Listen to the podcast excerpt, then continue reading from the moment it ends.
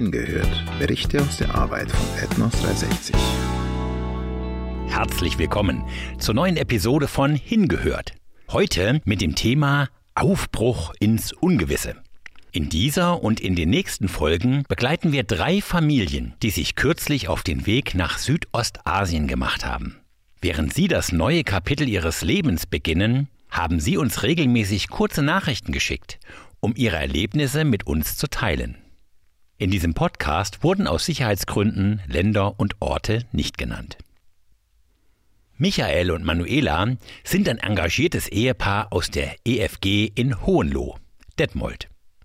Sie haben vier Kinder und waren gemeinsam mit Dennis und Jenny, die zwei Kinder haben, sehr aktiv in der Jugendarbeit der Gemeinde. Als sie zu missionarischer Arbeit herausgefordert wurden, übergaben sie ihre Aufgaben an neue Leiter und zogen als Familie nach Northcotes in England. Dort absolvierten sie ein dreijähriges Studium. Nach ihrer Rückkehr nach Deutschland integrierten sie sich erfolgreich in ihre Heimatgemeinde und beteiligten sich an Predigten, Hauskreisen und der Zusammenarbeit mit der Gemeinde. Christoph und Susanna sind ein Ehepaar aus der freien christlichen Gemeinde in Tübingen. Sie haben zwei Kinder und haben drei Jahre lang in Northcotes studiert. Beide verfügen über sprachwissenschaftliche Fähigkeiten und sind daran interessiert, in der Gemeindegründung zu arbeiten. Sie sind jedoch auch offen für Unterstützungsdienst. Nach ihrer Rückkehr aus Northcotes haben sie sich erfolgreich in ihre Heimatgemeinde integriert und waren auch aktiv in Predigten, Hauskreisen, Jugendarbeit und der Zusammenarbeit mit der Gemeindeleitung. Alle drei Ehepaare wurden von ihren Heimatgemeinden ausgesandt und werden durch Gebet und finanzielle Hilfe unterstützt. Heute werdet ihr die erste Nachricht von Manuela oder auch Manu genannt hören, der Frau von Michael, den alle unter dem Namen Michi kennen. Für sie steht gerade das Entrümpeln, Ausmisten, Abgeben und Verschenken im Mittelpunkt. Erfahrt in dieser Episode, wie es ihnen dabei ergeht und welche Herausforderungen das für sie mit sich bringt. Hi, hier ist die Manu, ich bin die Frau von Michi. Wir äh, packen gerade unsere Sachen. Wir sind eine sechsköpfige Familie, wir haben vier Kinder. Und ich erzähle euch jetzt mal ein bisschen. Ich bin gerade dabei, unsere Küche hier leer zu räumen. In zehn Tagen geht's los. Wir ziehen für die letzten Tage noch zu den äh, Schwiegereltern von mir.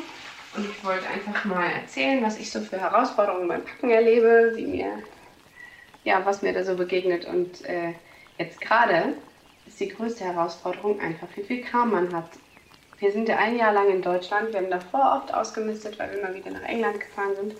Und doch wird diese Wohnung irgendwie nicht leer. Ähm, ich weiß nicht, ob ihr das nachvollziehen könnt, aber ich dachte jetzt schon die letzten Tage öfter mal, okay, das war's. Wir haben jetzt fast alles drüben und können weiter die Koffer packen, aber irgendwie nimmt das Ganze kein Ende. Doch liegt überall noch was rum Dinge, die man loswerden muss oder möchte, die sowieso nicht mitkommen.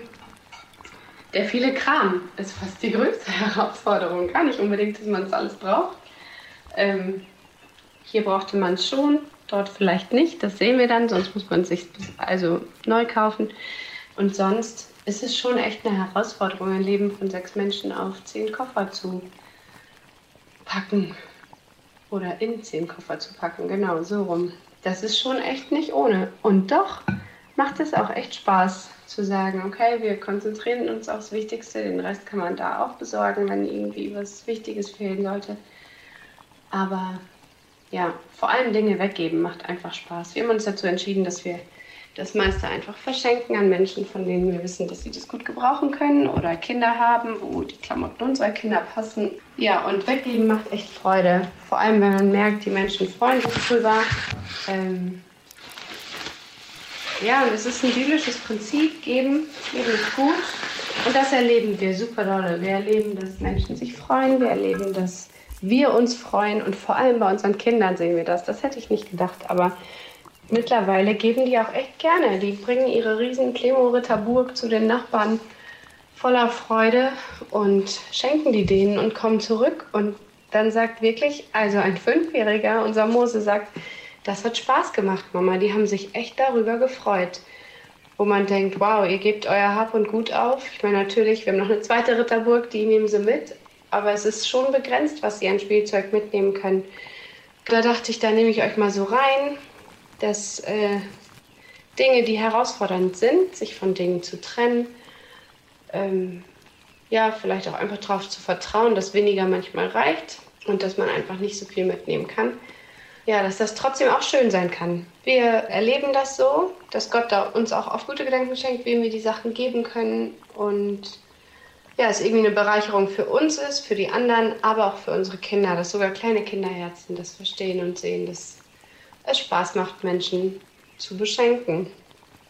Genau, das war so ein kurzer Einblick. Ich bin gespannt, was uns in den letzten Tagen noch so begegnet, was das Packen angeht. Vielleicht kommt ja noch eine kurze Info, wenn sonst noch was Großes ansteht. Genau, das war's. In unserer heutigen Episode hat Manu das Prinzip des Gebens angesprochen, das bereits in der Bibel an vielen Stellen erwähnt wird. Vielleicht kennt ihr ja den Spruch, Geben ist seliger als Nehmen. Dieser stammt von Jesus und ist in der Abschiedsrede des Apostel Paulus an die Ältesten von Ephesus zitiert. Nachzulesen in Apostelgeschichte 20, Vers 35. Doch was bedeutet eigentlich seliger? Warum wird nicht einfach gesagt, dass Geben besser ist als Nehmen? Das Wort selig stammt aus dem Griechischen und wird im Neuen Testament mit Makarios übersetzt. Ein Mensch, der Makarios ist, erfährt ein tiefes Glück. Es ist ein tiefes Glück, das nicht von äußeren Dingen abhängt, sondern von unserer Beziehung zu Gott und wie wir anderen Menschen Liebe und Unterstützung schenken. Was geben wir eigentlich? Geht es nur um materielle Dinge oder um mehr? Wärst du bereit, Tschüss deiner Familie, Gemeinde, deiner Karriere, deinem Haus und so weiter zu sagen und in die Mission zu gehen, so wie es Manu und Michi getan haben? Wenn wir unsere anvertrauten Ressourcen einsetzen, werden wir selbst gesegnet. Manu und Michi haben sich für ein Leben in Abhängigkeit von Gott entschieden. Was werden sie wohl auf diesem Weg noch erleben? Schalte doch nächsten Freitag wieder ein um mehr zu erfahren. Bis dahin, Gottes Segen.